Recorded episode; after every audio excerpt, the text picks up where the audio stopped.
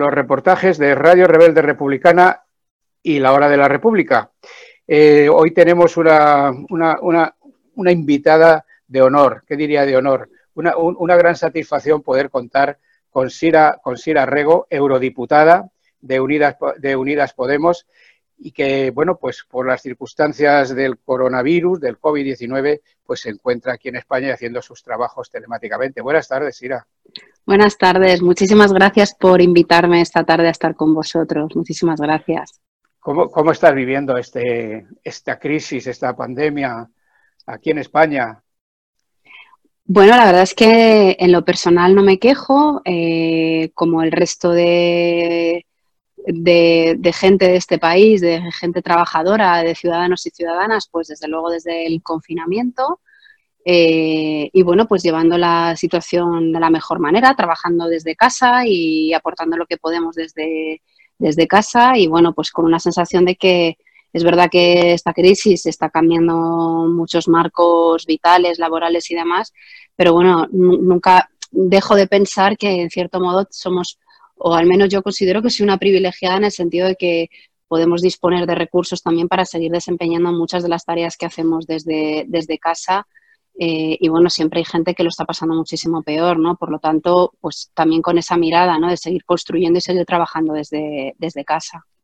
Eh, ¿Ha cesado toda actividad parlamentaria en Bruselas o seguís, o seguís eh, manteniendo reuniones? Eh, sigue habiendo reuniones telemáticas, hay sesiones plenarias a las que pueden ir estrictamente quienes están en Bruselas con unos controles, lógicamente, bastante exigentes. Eh, estamos, eh, vamos, estamos teletrabajando fundamentalmente. Tenemos reuniones de comisiones, reuniones de grupo y reuniones plenarias, pero todo a nivel telemático. Por lo tanto, bueno, pues es una actividad que está un poquito más rebajada de lo que viene siendo habitual, que viajamos mucho y vamos a, muchos, a los territorios y, bueno, pues viajamos a un montón de sitios y estamos viniendo de Bruselas. Lógicamente todo eso se ha parado. Eh, pero bueno, hay una parte de la actividad parlamentaria que lógicamente continúa y seguimos trabajando y seguimos haciéndola, vamos. Sí, bueno, hace, hace unos meses más o menos tuvisteis una reunión que era sobre las enmiendas a los presupuestos. ¿Cómo salió? ¿Esa reunión fue telemática o todavía era presencial? Bueno, tuvimos un pleno en el que se hacían propuestas concretas de modificación del presupuesto para poder disponer de partidas urgentes eh, para poder afrontar la crisis sanitaria del coronavirus. Y luego, bueno, tuvimos también una, una resolución, una resolución política que fue muy interesante el debate, la verdad, porque ahí pues se vieron muchas de las contradicciones que, por ejemplo, maneja la derecha y la extrema derecha de nuestro país, que están dando mensajes un poquito contradictorios. Aquí se dan golpes de pecho con las soluciones que ellos impondrían o impulsarían y luego en el Parlamento Europeo pues votan en contra de los intereses de nuestro país. Por ejemplo, eh, llamamos una de las de las mociones que se lleva, perdón, una de las enmiendas que se llevaban precisamente a la, a la resolución política que se iba a trasladar a la Comisión Europea para exigir que, que haya medidas económicas de alcance que permitan que ningún pueblo se quede atrás y que realmente haya una inversión pública fuerte y que vayan destinadas a generar empleo y a reforzar los servicios públicos. Eh, y precisamente una de esas medidas concretas para todo eso, para el desarrollo de todo eso, era la apuesta por la mutualización de la deuda en forma de coronabonos, de eurobonos, esto que se ha oído tanto ya en, en los medios, ¿no? Lo de los coronabonos es una fórmula para poder disponer de fondos de una manera solidaria sin que suponga una carga y un endeudamiento extra a ninguno de los países, puesto que esta crisis es una crisis sobrevenida para todos y para todas. Bien, pues frente a esta posibilidad, eh, lógicamente la derecha votó en contra, con lo cual no salió la enmienda que de haber salido, de haber votado la derecha española a favor, pues hubiese salido la enmienda adelante y tendríamos una resolución política del Parlamento Europeo eh, instando a la Comisión Europea a poner en marcha una fórmula de coronabonos con el alivio que se supondría para la economía de nuestro país y sobre todo para evitar sobreendeudamiento que solamente beneficia a las élites económicas, a la banca y a las multinacionales, no nos olvidemos. Sí, en la, derecha, en, todos los países, bueno, esta es una epidemia, una pandemia de que afecta prácticamente a todo el mundo. En Europa, eh, nos centramos en Europa, hay, hay gobiernos de todo signo. Y la derecha, la oposición, está trabajando, está trabajando en línea o con, el gobierno, más allá de las discrepancias que tenga que haber. Aquí en España no, eso no está ocurriendo.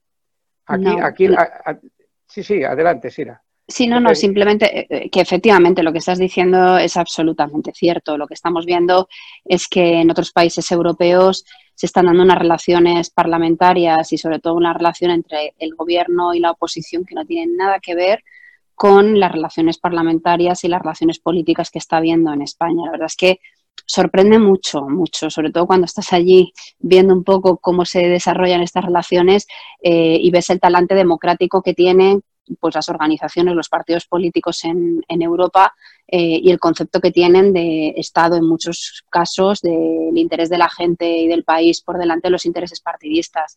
Y aquí lo que estamos viendo es una oposición profundamente desleal, pero ya no con el gobierno de España, está siendo profundamente desleal con el pueblo de España, con el pueblo español, ¿no?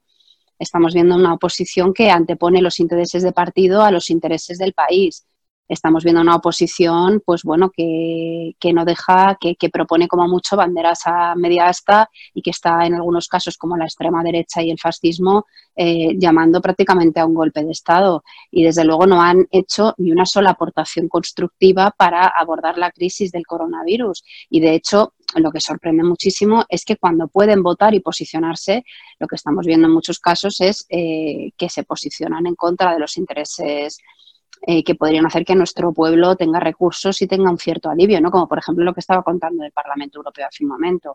Por lo tanto, sí que es verdad que, bueno, parece que hay una profunda deslealtad hacia, hacia nuestro pueblo, pero bueno, nada, nada sorprendente cuando lo que estamos hablando es de una posición, pues en muchos casos prácticamente fascista, ¿no? O sea, es decir, hacen cosas propias de gente que es de extrema derecha, ¿no? Sí, pues han acusado al gobierno de todo hasta, hasta, hasta de genocida, hasta, bueno, que, que se está, que, que, es el culpable de todas estas muertes que hay, que son 25.000, que no es ninguna broma, pero vamos, que, que, hasta, hasta ahí. Y mientras, mientras tanto, como efectivamente señalas, nunca están, no están aportando ninguna idea. Nosotros desde nuestro programa, la hora de la República y tal, estamos denunciando esta actitud, esta actitud que sí es fascistoide de esta, de esta derecha, y además que, pero vamos, que, que priman más los intereses de partido que los intereses de la ciudadanía. Claro, el, problema es que están utilizando una estrategia comunicativa terrorífica, que es la de los bulos, que es una, la de generar noticias falsas. Eh, esto por un lado, y luego lo que están es construyendo una realidad paralela que no existe. Es decir, primero porque eh, en todos los países, por desgracia, está habiendo muchísimos fallecimientos. Es un virus desconocido para todos los países. Eh, estamos viendo que España no está actuando de una manera notablemente distinta a cómo están actuando autoridades y gobiernos de otros países, con signos políticos muy distintos. Estamos viendo una desescalada que más o menos con sus matices, pero está operando igual en todos los gobiernos europeos en todos los países está habiendo, insisto, de manera muy desgraciada está habiendo muchos fallecimientos. Y es verdad que estamos ante una situación que es paradigmática porque nunca se había vivido una situación tan dramática desde seguramente, como dicen muchos, desde la Segunda Guerra Mundial. Es decir, es que es verdad que está siendo eh, una cosa muy, un, evento muy, muy dramático, ¿no? Entonces, claro, parece una frivolidad casi que la oposición se dedique a decir que la culpa de estas muertes es directamente responsabilidad de un gobierno, ¿no? Cuando esto no está sucediendo en ningún otro sitio. Es decir, es, es evidente que esto es una consecuencia dramática de un virus, que es una cosa que nadie esperaba, que se desconoce mucho en términos médicos lo que pasa con este virus y que se está eh, haciendo una serie de actuaciones que están vinculadas en todo momento con recomendaciones que tienen que ver con las recomendaciones de las autoridades sanitarias y de expertos y expertas que saben cómo abordar estas crisis. Seguramente haya cosas mejorables, ojo, esto no significa que haya un criterio o, que todo sea perfecto, no, no, no, no, no, pero dentro de un margen de error humano, eh, probablemente como consecuencia del desconocimiento de cómo, cómo funciona este virus y cómo afecta a las poblaciones, ¿no? A partir de aquí, bueno, pues yo creo que con, ese contexto general se puede hacer oposición. Lo que no se puede es construir un relato de culpabilidad en torno a algo que es una cuestión evidentemente ajena eh, a nosotros y a nosotras. Y en todo caso, yo sí que quiero matizar una cosa, porque en estos casos conviene hacer una pequeña revisión histórica de, porque es verdad que nosotros no sabemos, hasta ahora no sabíamos cómo funcionaba este virus y es una pandemia y es un agente externo pero sí que es verdad que podíamos haber eh, afrontado esta situación en unas condiciones muchísimo mejores. Y aquí yo lo que quiero señalar es directamente a la derecha, es decir, que nosotras en España tengamos una sanidad eh, adelgazada, unos servicios públicos debilitados, un Estado social adelgazado, tiene que ver directamente con políticas de recorte del Partido Popular, en muchos casos asociadas a su propia corrupción. Por lo tanto, yo creo que la derecha lecciones las justas, las justas. Es decir, es un partido que ha generado un enorme agravio a nuestro país y que ha generado un enorme sufrimiento a nuestro país por la vía de los recortes. Es decir, en una buena parte, el que no podamos abordar determinadas situaciones tiene que ver con las políticas del Partido Popular. Esto tiene responsables que han tomado decisiones, que han ido acumulando situaciones y que han construido un momento histórico como el que tenemos ahora que hace muy complicado que tengamos músculo suficiente para abordar la situación como nos gustaría abordarla. Es decir, en, por ejemplo, en Madrid la situación es paradigmática en términos sanitarios. En Madrid tenemos menos hospitales, menos mm, profesionales y menos recursos que hace 10 años. Esto no es una cosa que diga yo, esto es una cosa que viene en la memoria de la propia Consejería de Salud de la Comunidad de Madrid. Es decir, es un dato que, que dan las, las, fuentes oficiales, no es una interpretación mía, ¿no? Por lo tanto, ojo con, con estas lecturas, claro, que hace la derecha y la extrema derecha. Efectivamente, los recortes desde 2008 para acá han adelgazado todo, no solamente ya la sanidad, sino la enseñanza y sobre todo la dependencia. Y te nos encontramos con el grave caso de la residencia de mayores. Esta mañana lo, comentábamos, el 65% de las muertes, es, es, lo tengo aquí anotado, es, ha sido la residencia de mayores. Sí, incluso más alto el porcentaje de muertes. ¿eh? Leía un dato de hasta el 80% de las muertes de la Comunidad de Madrid, creo, recordar. El dato está por ahí, no lo sé, o igual sí. Pero vamos, que son unas cifras absolutamente desoladoras, desoladoras. Sí, pues además Madrid, Aragón, creo que es Aragón y Asturias son las, comunidades que menos residencias públicas tienen. Estamos como en todos los sitios. Hablamos de una escuela pública, pero tenemos escuelas subvencionadas queremos una, enseñanza laica y estamos subvencionando también a la Iglesia. Es decir, hay una serie de contradicciones, de contradicciones enormes en, todo esto. Y lo de las residencias es que es sangrante, es dramático, por lo que ha sido el abandono que ha supuesto esto y los fondos buitres que están ahí trabajando. Efectivamente. o sea, que nos, decía esta mañana una, una camarada nuestra, Vanessa Lillo, diputada en la Asamblea de Madrid, eh, bueno, pues hablábamos, hablábamos de este tema de las, de las residencias y ojo, cómo se está esta derecha tan montadas que tenemos, cómo se quita estos problemas de encima echándoselos a los demás. Y como has dicho tú hace un momento, con banderas a media asta y crespones negros. Y también otra cosa que quiere hacer un, una, un, un, funeral de Estado, en fin, de, con varias religiones, o sea, de locura. Esto en Europa ocurre, bueno, referencias? No, como os decía, estamos encontrándonos con situaciones eh, completamente distintas. Estamos encontrándonos con oposiciones políticas que evidentemente tienen su agenda y plantean las medidas y plantean iniciativas que entienden que serían provechosas para sus pueblos, pero en ningún caso están actuando como ariete en contra de los gobiernos. Se entiende que son situaciones casi de emergencia nacional y lo que se requiere es una cierta cohesión por parte de todas las fuerzas políticas para, en primer lugar, salir de la crisis y luego ya desplegar las agendas políticas de cada una de las formaciones. Lo que no parece de sentido común es que en un momento en el que está en riesgo tantas vidas estemos frivolizando con cuestiones que tienen que ver con los intereses de nuestros partidos. Tenemos que poner por delante la responsabilidad y por delante la vida de la gente, que es de lo que se trata, ¿no? Y de salvaguardarla y hacerla viable. Lo que no tiene ningún sentido es que haya agendas de otro orden que sean las que se apoderen del discurso político en este momento. Y desde luego en Europa no lo estamos viendo en absoluto. ¿eh? Yo lo que estoy viendo tanto en Francia, en Alemania, en Portugal, en Italia, es decir, están rebajándose muchísimo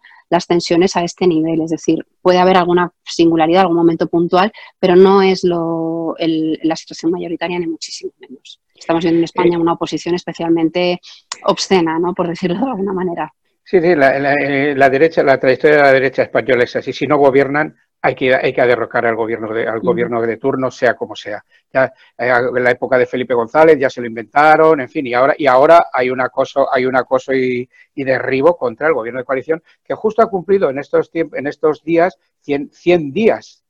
Ojo que 100 días. Claro, eso iba a decir, que es que ni siquiera hemos tenido el momento de cortesía este que se le suele dar a todos los gobiernos de los 100 días iniciales. Justo nada más prácticamente conformarse el gobierno, al poquito pues nos hemos encontrado con una pandemia, ya insisto, en un evento histórico pues seguramente sin precedentes en, sin precedentes en, las últimas décadas eh, y que ha exigido, bueno, pues eh, de alguna manera poner a funcionar eh, con muchísima intensidad todos los mecanismos del gobierno para intentar salvaguardar a nuestra gente ¿no? y, salvaguardar sobre todo la salud pública.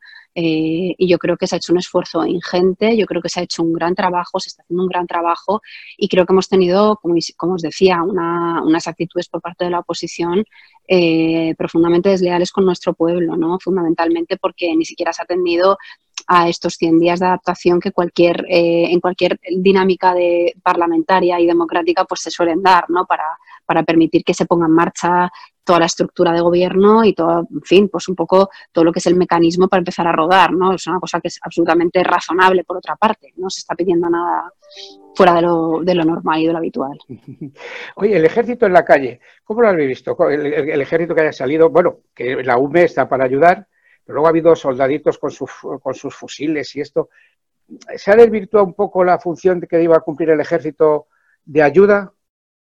Porque ha, causado cierta alarma. Bueno, yo creo que hay que aislar bien lo que es la actuación eh, singular o, digamos aislada de lo general, ¿no? O sea, yo he visto que eh, eh, lo que viene un poco en términos generales organizado, pues ha sido como actuaciones puntuales para echar una mano, para intervenir en las residencias de ancianos eh, o para hacerse cargo de situaciones como muy controladas y, muy concretas.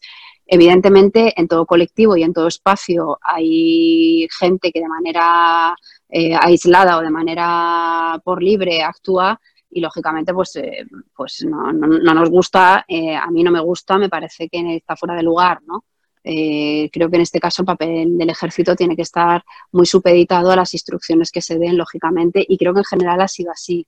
No sé si ha mm. habido, claro, alguna actuación que se ha salido un poco de los marcos razonables y en todo caso, bueno, pues si es así, lógicamente, se tiene que plantear, faltaría más, ¿no? Evidentemente, igual que cualquier elemento vinculado a determinados abusos que hayan podido eh, darse o algunas denuncias que se han interpuesto por abusos, presuntos abusos que haya podido haber, ¿no? Por parte de determinadas autoridades. El, gobierno a veces anda un, tanto titubeante. Dice unas cosas. Eso, ¿a qué crees que es debido? ¿Es a los nervios? ¿Es a que son unos novatos? ¿O que la situación es, es, demasiado grave? Yo creo que bueno, que una parte tiene que ver con que evidentemente el gobierno como estructura acaba de empezar a rodar, como decíamos, no lleva, lleva ahora mismo 100 días, eh, pero luego la situación, ¿no? Es decir, es que nos enfrentamos ante una situación absolutamente desconocida, pero no solamente para el gobierno de España, en general para todos los gobiernos. Yo estoy viendo incluso en Europa lo que hay y bueno, quizá también yo comparo con lo que hay en Europa y me parece que se está actuando de una manera muy, muy eficaz, muy eficiente y muy rápida. En Europa se está dando una situación absolutamente atroz en términos de tomar decisiones, por ejemplo. No son capaces de tomar decisiones de carácter económico para ver cómo abordamos la crisis. De hecho, eh, hay un Eurogrupo esta semana eh, y ni siquiera se sabe si por fin van a determinar eh, si va a haber un fondo de reconstrucción o de, recuperación, qué cuantía va a tener y cómo se va a financiar.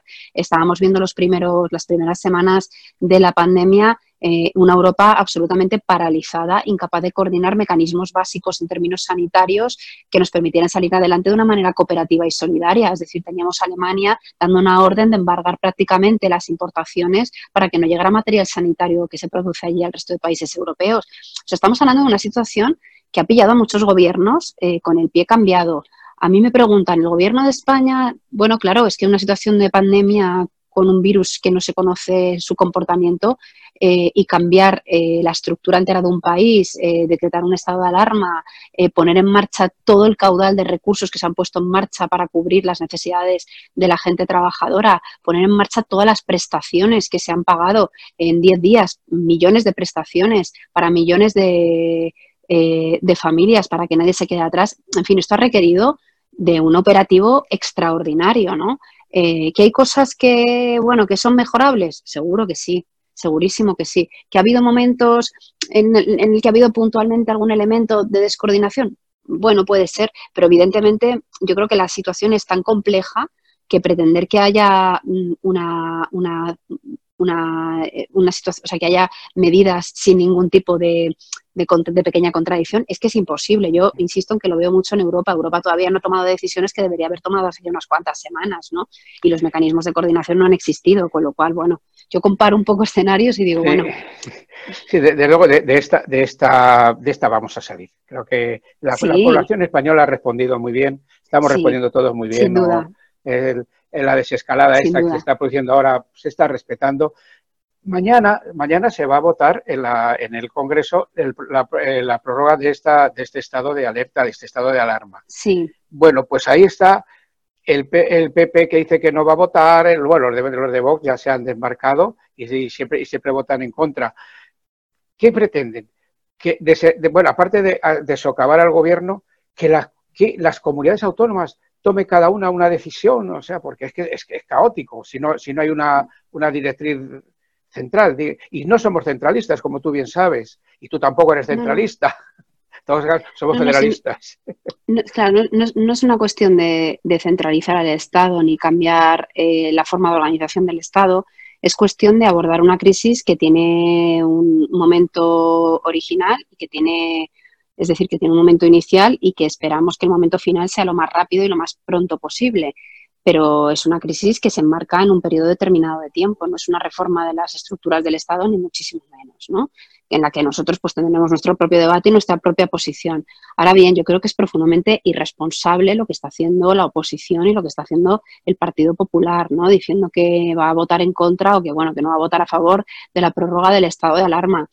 Claro, el estado de alarma, más allá de que podamos salir más o menos, yo creo que no hay que quedarse con esto porque es un poco frívolo también, yo creo que el estado de alarma lo que garantiza son derechos y garantiza también la protección y el escudo social a la población.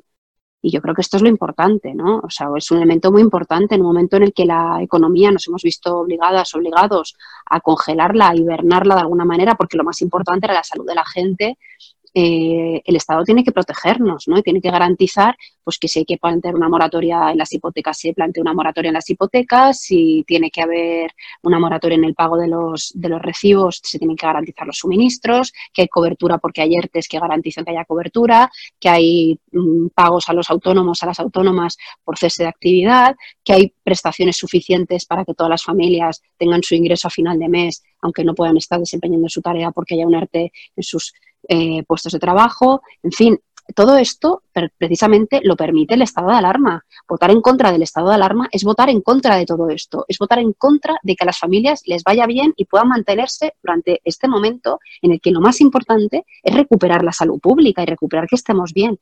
No va a poder haber un estado normal si no tenemos salud. Yo creo que esto es una cosa, además, que forma parte del sentido común. Tenemos que estar bien y poder vivir en condiciones Mm, razonables para poder desempeñar el resto de actividades sociales, económicas y políticas. Yo creo que es un principio universal. Por lo tanto, parece que es de sentido común plantear, hagamos lo indispensable en un tiempo determinado para que podamos salir de esto lo antes posible y recuperar nuestras vidas, ¿no? Yo creo que cualquier persona sensata ve bien votar a favor de una cosa así. Efectivamente, sí, mantenerlo al menos otros 15 días, un mes, lo que sea necesario. Uno, hay un, hay un, mantra que tiene también la derecha constantemente, es el 8M, el 8 de marzo, la manifestación de la mujer. Que ese día hubo fútbol, misas. los, los ultraderechistas tuvieron una reunión. El Partido Popular apoyó la manifestación. Bueno, pues ojo la que están dando con esto, ¿eh? Yo creo que ya hay información suficiente y literatura incluso científica que acredita que, bueno, que seguramente los patrones de contagio no tuvieron que ver con el 8M estrictamente y que los patrones de contagio incluso puedan venir por otras vías de, de contagio a través de otros de otras rutas y otro tipo de conexiones.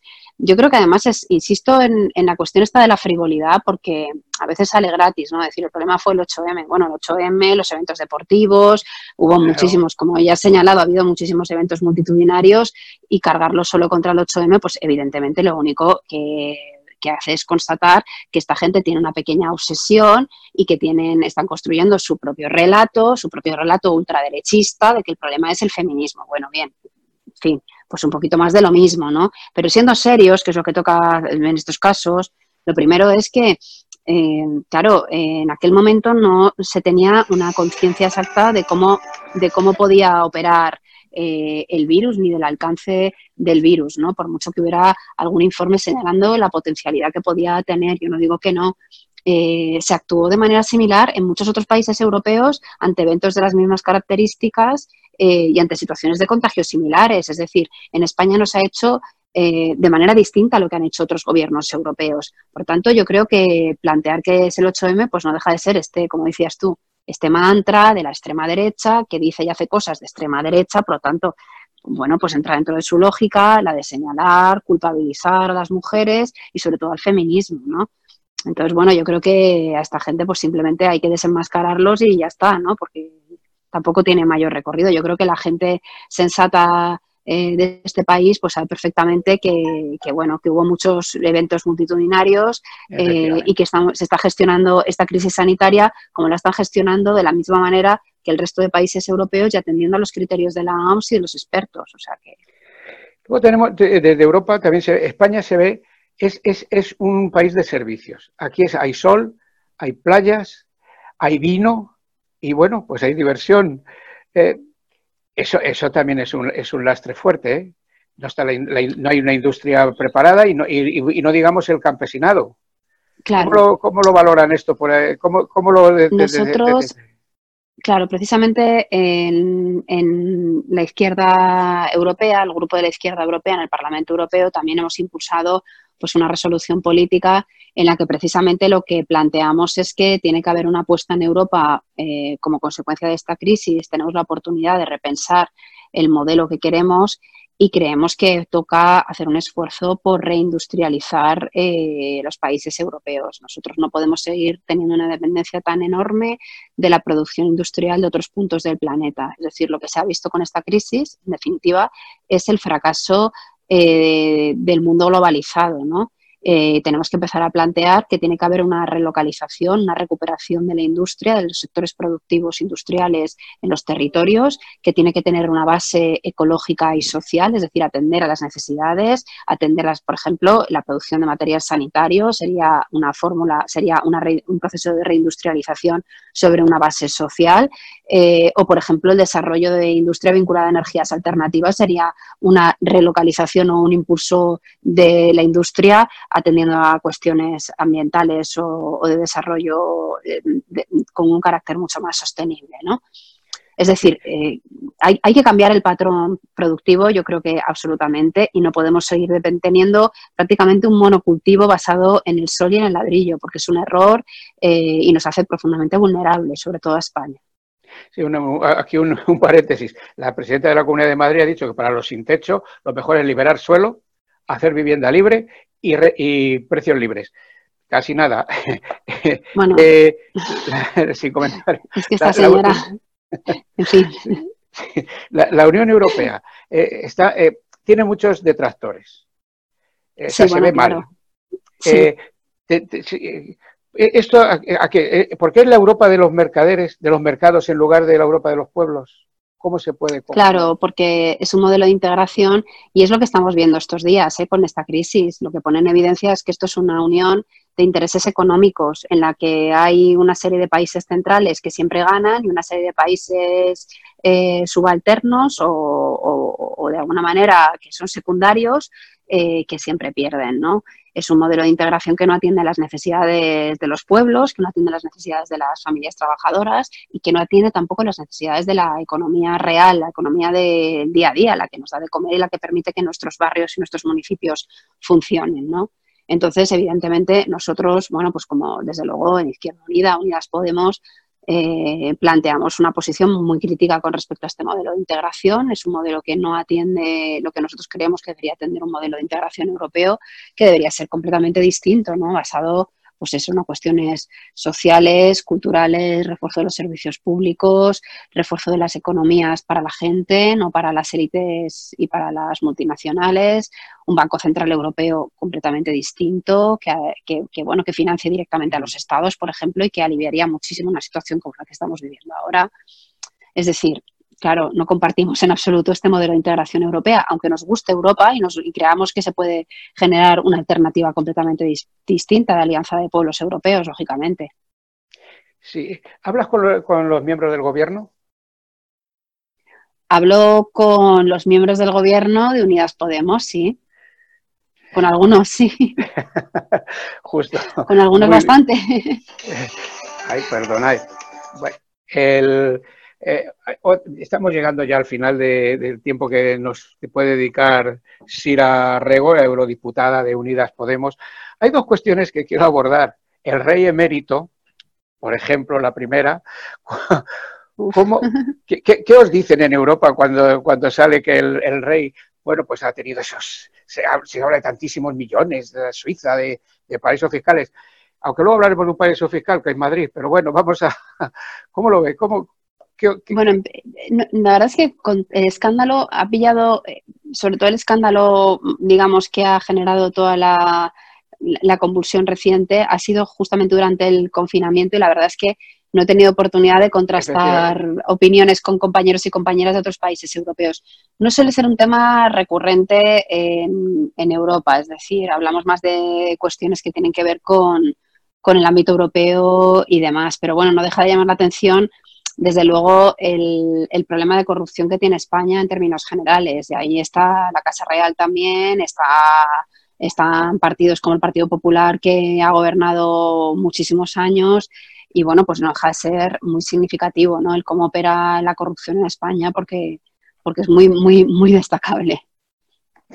Sí, porque además es, es que España parece ser que es el paraíso de la corrupción porque al PP, al Partido Popular, está condenado como tal partido y tiene muchos de sus, de sus miembros estar, en la cárcel. Y ahora, y ahora, bueno, pues salta lo de la Casa Real, que era, era un secreto a voces, aquello de Arabia Saudí, tal y cual, y bueno, y ahora ha saltado. Vamos a ver cómo lo solucionamos. Yo creo que, Sira, no sé cómo lo ves tú, pero la solución puede ser la República. Por ejemplo.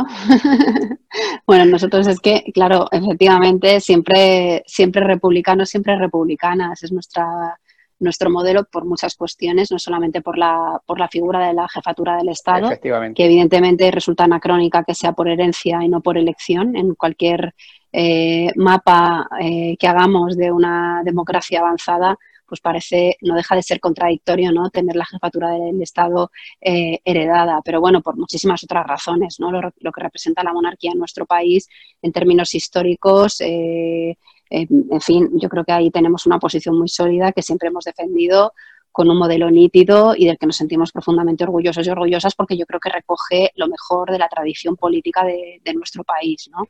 Lo mejor. Sí, ayer, ayer me preguntaban que si los que, somos nostálgicos los republicanos. Digo, no, digo, digo, somos nostálgicos porque eh, recordamos la primera y segunda república y los, y los avances que supuso sobre todo la segunda república. Pero miramos al frente Vamos a, vamos a por otra, a por, la tercera república y siempre señalamos lo mismo, que es algo más que cambiar un rey por un presidente. Exactamente. Bueno, es una, cuestión, es una, es una concepción del Estado completamente distinta y es una propuesta de futuro. Y yo creo que decir que en España el momento más luminoso de su historia seguramente sea el momento eh, momentos que tienen que ver o que están asociados a la Segunda República, pues yo creo que es una realidad. Es decir, los avances en términos sociales, políticos, económicos y demás, pues fueron absolutamente notables, ¿no? Eh, y claro, hay una cierta nostalgia, pero no paralizante, es decir, es una nostalgia constructiva, es decir, miramos eso con un anhelo de construir hacia adelante, ¿no? Siempre hacia adelante y siempre de futuro, pero pero nosotras tampoco queremos renunciar a nuestro hilo histórico, es decir, ojo, eh, venimos de donde venimos y hay miembros muy interesantes en términos políticos en este país con los que construir futuro, ¿no? Y no vamos a renunciar a ellos.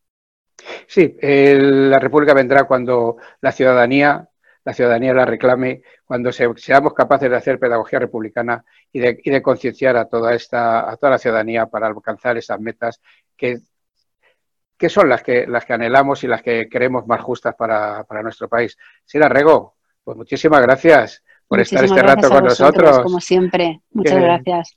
que ahora como estás allá en las Europas te vemos menos, pero bueno, estás cerquita. estoy, cerca y ahora con las nuevas tecnologías estamos viendo que más cerca que nunca. Así que bien. Pues nada, sé que tienes ahora otra, otra tarea, otra, otras, otras conexiones. Pues muchas gracias, Sira. Gracias a un abrazo, Un beso grande. Que vaya todo bien, cuidaros mucho. Igualmente, hasta luego.